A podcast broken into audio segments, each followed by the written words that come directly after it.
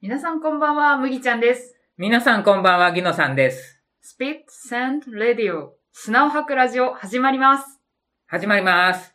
パチパチパチ パチ。このラジオは、私、麦ちゃんのおすすめの BL コミックと、その他、BL にまつわるちょっとしたお話をご紹介するラジオになっています。今日のおすすめは何ですかはい。糸数さん作、巨人族の花嫁です。おこれは僕もなんか、BL に興味を持つ前から知ってますよ。そんなに有名なんですかニコ動で放送してましたから。ああ、そうか。アニメになったんですよね。アニメになったんす。ですよ。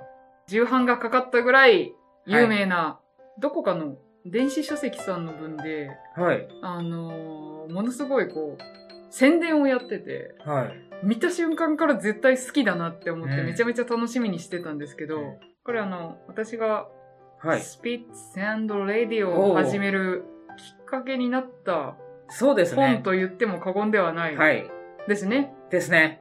三つありましたね。この巨人族の花嫁と、はいペンデュラムと、眠り男と恋男かはい。の3つで、鳥かご放送に初めて出演させていただいた。そうです。で、そこから、もうちょっと BL のことを皆さんに紹介したいな、そういう場が欲しいなと思って、この SSR が、通称スピさんができたので、そうですね。はい。でもこれあの、獣人じゃないですよね。これ、でも、巨人なんで。あ、巨人も獣人ですか。いや、異種族があ、好異き種なの族。あで、異種族ということで。そう、とりあえず人間じゃない異種族が好きなので、もう、良きですね。はい。巨人族本当にタッチとしてはめちゃめちゃ単美綺麗っていうよりかは、もうすごいなんか体格のいいうん筋肉ゴリゴリっていう感じの、野生的な青年コミック風。そうですね青年コミック風な感じ、はい展開もどっちかっていうとそんな感じなのかな全然線細くないので。いいですね、そうですねこれどっちかっていうとどうなんだろう私のこれはただ単なる所感でしかないので何とも言えないんですけどゲイの方とか呼んでもうん。ちょっとこう、ときめくのではないかなと個人的に思っておりますが、どうなんだろう。そうですね。あの、巨人族の巨人の方が、はい、割と体格がいいので。そうです。はい。 いや、本当にね、大きいものはいいですね。めちゃめちゃ大きいですよ大ね。きいんですよ。はい。なんかやっぱり異種族の考え方も違うし、生活習慣も違うし、そもそものこの体格が違う。はいまあ、これ話としては、これも異世界転生ものですよね。はい。最近流行りなのかわからな流行いりでですすけど、あの、高校生の男の子がはい、ある日、別の世界に行ってしまって、そそうですね。こに召喚された人として、巨人族の王様のカイウスっていう人とうん花嫁になる。で、タイトル巨人族の花嫁っていうものなんですけど、異世界だけど、はい。この主人公は最近流行りに世界ものにありがちな、は異世界に行くと特殊な能力が得るっていうのは全然ないですいね。全然ないですね。もう人間のままそのまま召喚されてますね。はい。多分なくなってないので、そのまま行ってるのあーそうでかかもしれないですね。よくトラックに引かれるとうんはい別のになったりしますよそうね。ですねうんアイドルになるっていうのはありますけどね。ありますね。とりあえずこっちの今いる自分の世界で、あの、何かしかでこう、亡くなった場合に多分別の体になってう生まれ変わるんでしょうか。転生するっていう感じでもまあ。あ、本人が最初望まぬ形で、全然望んではなかったですね。そうですね。あの、巨人族の方が、とあるやんごとなき理由によって、はい。異世界からの花嫁をうん召喚していたと。で、それを試みた時に、選ばれたのは光一くんでした。はい。高校生の光一くん。もうバリバリのんけの高校生ですよね。恋愛対象はうん女性が好きなんだけど、ね、異世界に飛ばされて、そう。もうこれ、花嫁になれって言われて。そうですね。いやこの主人公の光一くん180センチぐらいあって、普通に人間界だと大きい部類なんですけど、巨人族の中だと子供ぐらい。うん。ちっちゃい。華奢。はい。可愛いはい。70センチ差。ですはね。い。 70センチってこれ、帯がすごいこと書いてますよね。 そうですね。身長70センチ差のマグワイ。はい。なんかすごい帯ですね。でもそれ一番気になるところでしょうな。うん。多分これ、同じ身長だったら全然面白くないんだと思います。あの、普多通の分、私は選ばなかったと思います。はいうん。普通の普、通の。普通の BL やねってなっただけなので、ところが70センチ差によって、いろいろなものが大きくなってしまうと。はまあ巨人族ですからね。い。うんやっぱり、一種族ものを楽しむ人って、そこ一番気になるじゃないですか。うん。全然違うもの同士がどうやってくっつくんだろうっていう。それを楽しむために、めちゃめちゃおすすめ巨人族の花嫁です。しかもなんか、主人公同士は一応人間の体してるけど、ああ獣人も出てきますか出ら。てきますね。あの、そこまでがっつりストーリーに絡みまくる、まあまあうん大事なキャラではあるんですけど、そこまでこうメインとして体はあるわけではないんですけど、異種族らしくはい。出てきます。エルフと獣人とうん。巨人族ですといるのかな、この世界では。はい。だから、最近流行りの異世界ものとか、そうのんファンタジーものの要素。うんで、その中で巻き起こるアクシデント、はいそれをクリアするためうに、ん巨人の方が力を振るう、うんめちゃくちゃ強かったっていう、そうですね。それも見どころだと思います。本当にカイオスすごいですよ。スーパーダーリンですよ、はい本当に。スパタリですね。なんか前の時も出ましたよね、どっかで。何回かの放送でスパダリ出てきたような気がする言んっだたけど。ような気 がする。はい。はい。過去放送の中にはスパダリ出てきたので、おさらいですが。スーパーダーリンって何でしたっけ、ギノさん。す、えスパダリー、。スパタリ、えっと、攻めの方はがい。完璧な人間、はい。火のつけどころがない、はい。スーパーかっこいい方。はい。なんか、はい。スパダリ受けとかもあるらしいですあね、ー最近はね。だから、受け攻めはわからないけども、まあ、パーフェクトな、完璧な完璧な人。人が出てくる。そうです。で、このカイウスっていう巨人の方は、うん肉体的なもんだけじゃなくて、人格もすごくないですか人格もそううん。完璧っていう。ね、一応、巨人族の王様になる人なんですけど、自分の民のこともちゃんと考えてそうるでし、す。その民の繁栄のためにも、自分の花嫁を欲しているとう。で、ん。同じ種族の巨人族の中で、いい名付けの人もいたけども、うん。そうです。その人とは一緒になれないというお告げが出たので、異世界からの花嫁をうん召喚したと。で、この面白いところは、現実世界から飛ばされた高校生は、うん言ったら、のんけだからうん、戻りたいわけですよね。うんだいたい、今流行りの異世界もんって、異世界行ったら、そっちの生活の方が楽しいから、そのまま居ついちゃって、うんもう元の人間界なんか戻りたくないっていううんいう展開ばっかりなんだけど、うん巨人族の花嫁は、もう主人公ひたすら元の世界に戻りたい。まあだって高校生だし、家族も今の世界にいるし、ね、そう。だから常に返してくれってずっと言うんですよね。言ってますね。で、それが、帰るのか帰らないのかがう、ん。見どころの一つですね。まだね、はいあの、現時点ではそれ明かされてないんですよ。はい。私が知ってる限りは、はい。で、今後どうなるのかっていうのが、とても楽しみなところではあります。はい。不女子の皆さんだったら大好きな、うん。とある実を食べてしまって、も満月が近づくにつれて、発情しちゃうみた いな。。ああーみたい本な当。に大好きなんです。親の顔より見たこういうのみたいな。ありがたい展開みたいな。っていうのもあるので、なんそか、こをはい。楽しみにしてもらうのもありかな。そうですね。なんかその、発情してしまうっていうのは今まで数々見てきましたけど、そのパターン多いですね。好きなんですよ。はい。ワンパターンじゃないかもしれない。ということは僕は、麦ちゃんから本借りてるから、その、そういうのが好きな、ばっかり僕は見てるってことですね。かもしれないですね。そういうのばっかりじゃないかもしれないけど、私がただ単に好きだからそういうのが当たってるだけかもしれない。そうねやたらとなんかその、ってのが多い。それを沈めるためにどうすればいいのかとか、ロメオでもありましたね。ありましたね。ありしましたね。た。はい。えでも他にそんなのあったでも、オメガバース自体がそうですよね。まあ大体そう。あだからペンデュラムにしろ、うんえっ、と、レムナントにしろそうなのか。そうですね。そうです。うんパターンが麦ちゃんが好きだと。好きですね。それが全てじゃないけど、でも、いや、みんな好きですって。みんな好 きです。クソデカ主語になってしまいましたが。けど、特に、その、発情ものが好き。あの、普通に発情するんじゃなくて、うん特殊発情ものっていうくくりなんでしょうか。え、待って、待って。普通に発情するって、はい人間世界だとなくないですか、はい基本的に。そう、まうさぎみたいにこう、あ、はい。あれしてるわけではないので。うんあ、ちょっと待って。発情期間。猫ちゃんだったりすると、こう、期間が決まってるから、わかりやすいけど、人間っていつでもこう、子孫を残せる状態になってるんですよね。そうですえね。。真面目な話生物学上。いえいえいえ、そうですねだか。らいつでもできますだねだ。から、この世界にいると発情期って、こう、そんな激しいの見ないじゃないですかう。ん。そうですね。あの、猫は、その、春先になったら、めっちゃなんか、ね、めっちゃ泣きますけど。ニヤニヤ言うてますけど、そう。そう。それを、ファンタジーだから、うん。見たくなるんでしょうね。うん。うん。それが人間か、このディールの漫画の世界における人間では、そういう発情期が突如やってきて、あ、いや、うん。突如じゃないのか。 おオメガバース、オメガバースは突如やったあの、周期がちゃんとあると思いますけど、あ周期がはい。オメガバース系と、多分その、異世界でなんか変なものを食べたりすると、はい。そういう風になると。けあんまり本当はないはずなんですよ。うん。そうですね。これもなんか食べてはいけないものを食べてしまったから、そう。本来はないと。いや、でも大概の不女子発情も好きだと思うんだけどな。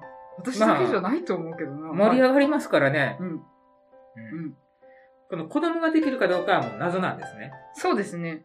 オメガバースみたいに確実に妊娠可能な体とか言うんじゃなくて、もう巨人の異世界の力でなんとかなるのではないかっていうう、ん。主題ですね、それもそうですね。うん。これ あの、描写も大概ですよね。うん、そうですね。当然、規制後なわけですよね。規制後ですね。これは規制前にぜひ見てみたかったですけど。修正が入ってる。つまり修正っていうのはどういうことかというと、もう完全に白塗りになっている。そうですね。形はわかるんだけど、白く塗りつぶされている。うん。最近はそれが多いのかな。それの描写がやたら多いです。ということは、つまりっていうことですよね。はい。察し。でもあの、ギノさん的にはこれ、ほぼほぼ初めて見た BL なんですよ。そうでしたね。は最い初の頃でしたもんね。はい。なかなかの描写で。これ見た後だと多分大概のもの大丈夫になるんじゃないかなぐらいの。一応修正は入ってるけど、何してるかがちゃんとわかるから、ああ、そう。おお、今こんなになってんのかっていう。パッと見開けたら、私を受け入れてくれ。あすごい、すごい映画。一番すごいところを開けたような気がしますが、 はい。そうですね。めちゃめちゃすごいところを開けてしまいました。これも、これ、いや、これ、 大丈夫ですか いや、でも本当、もったいないですね。作者さんが多分、ものすごい心血を注いで書いてくれてるものが、全然見えないっていう、なかなか辛い時代になってしまったなと。い、や、本当大人の人、うん、ゾーニングっていうか、見れないようにするのは大事だと思うんですよね。その年齢に達するまでは、まあ、あんまり読まない方がいいかなっていうものに対して、規制をかける、規制っていう言い方あれですけど、なんだろうな。読めないようにするっていうのは大事かもしれないけど、大人が見る分には何か問題があるんだろうかってすごいとても思います。まあそれれは私の主観なんで今後どうなるかわかんない。あの海外とかだとここまで規制厳しくないので、大人の方が読むものって分かってるものについては多分そんなに修正とか規制をかけてないと思います。日本もそういう風になってくれるといいなと思ってるんですけど。これ、アニメのやつは、はい。ニコ動でやってた時は、割とその子供も見るから、うんうんマイルドなんだけど、うん。まあよく言う、円盤を買うとか、はい。購入した完全版はうん、もっと、その、露骨なはずです。うん。なるほど。描写の方が。描写の方うんうが。んうん。露骨というか、この、原作に近い感じに。なってるんでしょうね。なってるはずですうん本当に修正がこの数、本当数年でめちゃめちゃ進んだなっていうのは多分、ちょっと前の見ただけでわかりますもんね。いやでもそれにしてもこれはよ良き本です。はい。なんかガンダムはいいぞみたいな、ガルパンはいいぞみたいな感じになってますけど。うん。あの、体格差が好きな人とかね、うん。異種族好きな人とか、うん。異世界もの好きな人とかはぜひ、なんか最近あれなんですよねこう痛いけな子供たちが辛い目に遭ってるのを見るの結構しんどいのではい。登場人物が大人であってほしいなって思う時はあるんですけど もまあこれはちょっとすいません目をつぶりますこれは一応、子供の部類。高校生は高校生はこ未成年ですからそうですね子供ですねはいうんなんかまだ、そうですね。これ今、多感な時期なのに、うんその、強制的にその世界に飛ばされて、そうちょっと、うん、かわいそうな面もあるのかなって思うんですよ、昔だったら、ね、その展開に、オッケーオッケーって感じだったんですけど、いろいろこう、自分がもう子供じゃなくなっていくとな、なかなかにこう、辛いなって思うところがありますが。これはファンタジーなので、非実在少年なので、許してあげてください。規格外の異世界ファンタジー BL、ここに誕生、帯に書いてあるんですけど、確かに規格外ですね。 70センチ差だから250センチ。あー、2メートルさ、超え。2メートル50センチ。この身長差っていうのを作者が考えるときも悩んだと思うんですよ。なんか何センチの差を設けるかっていう。自分ですぐ分からなくなるから、うん作者さん、一斗和さん、こう、ツイッターとかもされてるんですけど、はい。多分こう、モデリングみたいなのしといて、で、それでこう、対比しながら多分書かれてるって言ってました。すぐ、怪物の身長が分からなくなるって言われてました。これ、びっくりしたんですけど、はい。英語版もできるらしいですえよ。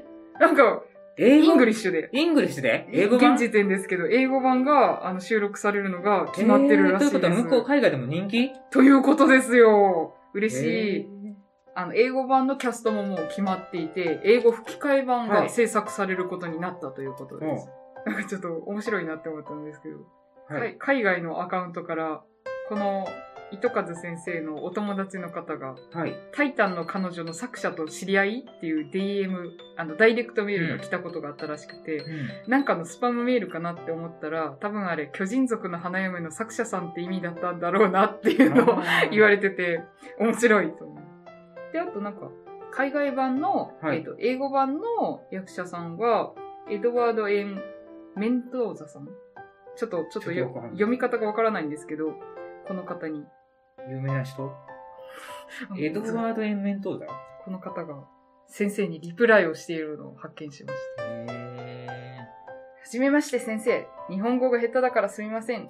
僕は光一くんの英語訳の声優です。先生のガチムチなイケメンキャラデザインのために巨人族の花嫁がとても好きです。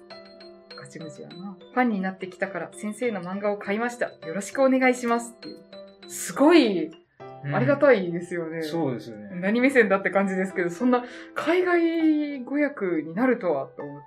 それはその、海外でも DL 文化当然あるっていうことですよね。そうです。前言ってましたね。オメガバースあのー元が海外のそうですそう二次で創す作から来ているという。そうです。スーパーナチュラルからだと思いますが。でも海外は規制とかないんでしょうね。日本ほど厳しくないと思います。だから子供が手に取れるような環境にしてないと思うので。うんうんうん。じゃあ、それを逆輸入しないといけませんね。そうですね。という風になったらいいかな。何度打ったかっていうのは書いてないですよね。重版出退になってはいるけども。うん。前紹介したやつもなんか、すごい、何万部ってなってましたよね。なってました。はい。レムなんとかなぜひ、ぜひ、興味を持った方は見てほしいなと思うんですが、はいまずは漫画から漫画か始めら。てもらったはらいいいかなと思います。で、ストーリーが、前の、マッチ売りみたいに、難しくないので、これはほぼほぼ一本道ですので、そう、うん、わかりやすいかな同時、に二組いて、それぞれのストーリーが展開していくとかいうんじゃなくて、うんもう、花嫁と花婿の話ですから。そうですね。巨人族さえ何かが分かってたら大丈夫だと思います。はいい、やー、ほんと続きが気になる。早く読みたいです。どうなるんだろうかっていう。はい今から読んだらね、そのクライマックス間に合いますからね。そうですねんあと、Kindle 版の方が出るのは早いです。そうですね。私は紙の本派なんで、あまり Kindle はちゃんと読んでないんですけど、やっぱりそういう利点はありますね。そう、印刷する手間が省けますので、あー。出るのは早いです。はい。でもやっぱり書籍の方が、その、持ってる実感っていうか、そう。そう、手元で、あの、本屋さんで買うとき嬉しいんですよね。うんあー、出てそるう出てるっそて言って。やばっはい。ちなみに皆さんこれ、一巻。これ、麦ちゃんくれたんそうですねで。すよね。はい。ありがとうございますいえいえ、プレゼントさせていただきました。で、一巻、あ一巻の位置とか何も書いてないですね。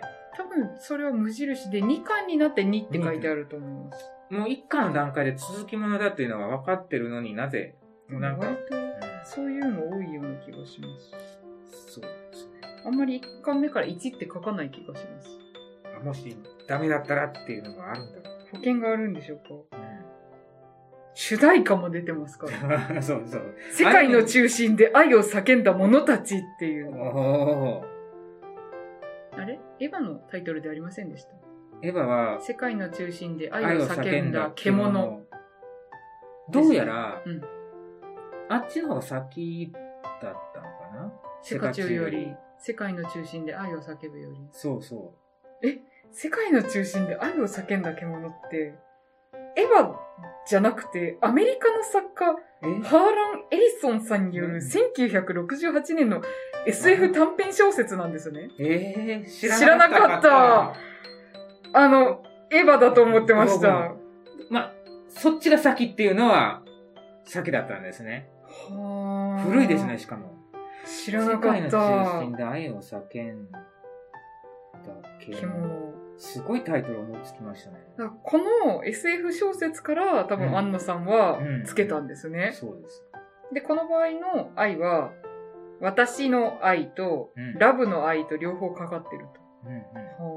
はあ。えじゃあその後にセカチュウが、かの有名かの有名なセカチュウが、かの有名な DVD ボックス持ってまし綾瀬はるかですもんね。た。あ、それあるか綾瀬はるかですもんね。な。はい。持ってましたで、今は持ってないですけどね。もう普通にアマプラで見えますからね、あれ。あ、ボックスのありがたみ見れるんが全ですね然ないですよ。私は映画しか見てないんですよ。ドラマもありましたからあね、ーこれ。ドラマの方が好きですね。そうか。あ、映画は長澤まさみだ。そうです。ドラマが綾瀬はるかですそね。うです。で、えっと、山田孝之くんとそうです。森山、未未来来君。森山直太 朗じゃねえ。直太そ朗れじゃは、ね えあの、歌の人なのそうでそ、う森山未来森君。山未来です。映画はちなみに大沢たかおと柴咲コウさんも出てますね。うん、うん。ね、主題歌も歌ったし。そう一番最初に私映画を見て、その後に多分ドラマが出てきたので、多分ドラマは見てないです。なんでセカチュウの話にそうなったんだっていうと、そうそうそうあ、の、主題歌はが、いそそうのそうそう巨人族の花嫁の主題歌が、世界の中心で愛を叫んだ者たちという主題歌になっております。叫んだ者たち。はい。えでも、世界の中心で愛を叫んだ者たちというフレーズ自体はうん、この漫画とは全然関係ないですよね。そうですね。別。に、この異世界が世界の中心ではないしう、ん。まあ、愛は叫んでるかもしれないけそどう、愛は叫んでるかもしれない。あの、セカチュウだったら、うんオーストラリア行くんですよね。ドラマ版やったら、ちゃんとオーストラリアでロケしてるんですけうんど、うんうん。オーストラリアのなんか、はい。岩ばっかりのとこ行って、ああ、あの、大きい岩があるんですようね。ん。ほんで、アボリジン。アソアブリジナル、はいそこで、あの、女の子の名前叫ぶんですよね。だからあ、アキーで、サク ちゃん。さそう、そうそう、サクちゃ んと。あ、思い出した思い出した。サク太 郎。そうそう。ボ萩ッ原ク作太ス持郎ってた人間が完全に忘れてるっ ていう。そうそう。ちなみに映画版は愛媛でロケしましたね。おーあれ知らなかったです。あれどこ気づかなかったで、ですどこでロケしたんですか県庁がほ病院です。う。へー。なん、で、愛媛県庁ってうん、普通の建物じゃないんですよね。そうですね。明治時代からこの建前ってる、ちょっと変わった建物だ。なんか文化財かなんかに指定されてうんますそうね。そう。文化財級のもんなんですけど、うんうんその店長の前のベンチで、長澤まさみちゃんと森山未来くんが座っておしゃべりするシーンと、うん長澤まさみちゃんが病院抜けて、なんか、電車に乗るシーンがあるんだけど、うんうんそれが、電車が伊予鉄の一両編成の電車ですね。おー。だから県庁の前の電停がもろに映ってるんですよ。まあ、片山恭一が宇和島でしたっけとりあえず愛媛県出身の方からだったからですね、きっと。確かそうですよね。うん宇和島の人。宇和島だったと思うんですけど。あ、宇和島の人だ。ですよね。そうだそうだ。そうだそうだそれでロケあったんですね。うん知らなかっ何の話 やねん。た。セカンド。まあ、とりあえず、巨人族の花嫁、そうですとても良いので、とても良いので、皆さんに見ていただきたい。はい。自信を持っておすすめするプレゼンツ。そうです。これはギノさんの BL レビュー作なので、ストーリーは男の子向きなので、面白いんじゃないかと思います。それでは書籍の紹介です。水星社出版 ITKZ 先生。これ、糸数っはい。て振り仮名がアルファベットで打ってます。うん。糸数先生著、巨人族の花嫁。早く続きが見たい。楽しみです。皆さんも Kindle で買ってるんで楽しみです。はい。あ今18巻出てますね。はい。早いですね。14巻まで買ってるから、もう出るのが早い。Kindle だと、1冊165円。おー。まあ、続きが気になって早く読みたいなっていう人は、Kindle の方を見てもらって。で、やっぱり、紙がいいなっていう人は、ちょっとコミックのうん。出版を待ってもらうか。そうですね。まあ、先に電子で読んどいて、ちょっと安心しながらコミックを待つか、してもらったらいいかなと思います。カバーを外すと、はい。ちょっと違うものが見えるそうです。というやつですね。おこれもありますね。しかも、学園もの。学園もの。おー最近なんか学園もの多くないですか鬼滅もそうだし。決め学が。鬼滅学そ園んな感じでしたね。あはりい。ましたね。煉獄先生。はい。先生ですよね、そういえば。そうです。柱はみんな先生です。はいこれは、あの、転校生として、いわば逆パターンですよね。うん。本筋は、光一くんが異世界に行くけど、はい。学園ものは逆で、カユスくんの方が光一くんの世界にやってくるっていう、ちょっとしたミニ漫画が展開されております。これだからコミックスを買うのがやめられないっていうやつですね。そうですね。あと、褐色が好きな人もいるかもしれないですね。そうですね。褐色もの。褐色ですね。褐色。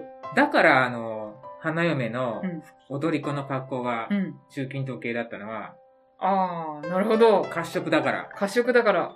あー、花嫁衣装。花嫁衣装、スケスケです。着てるものは完全に透けてる。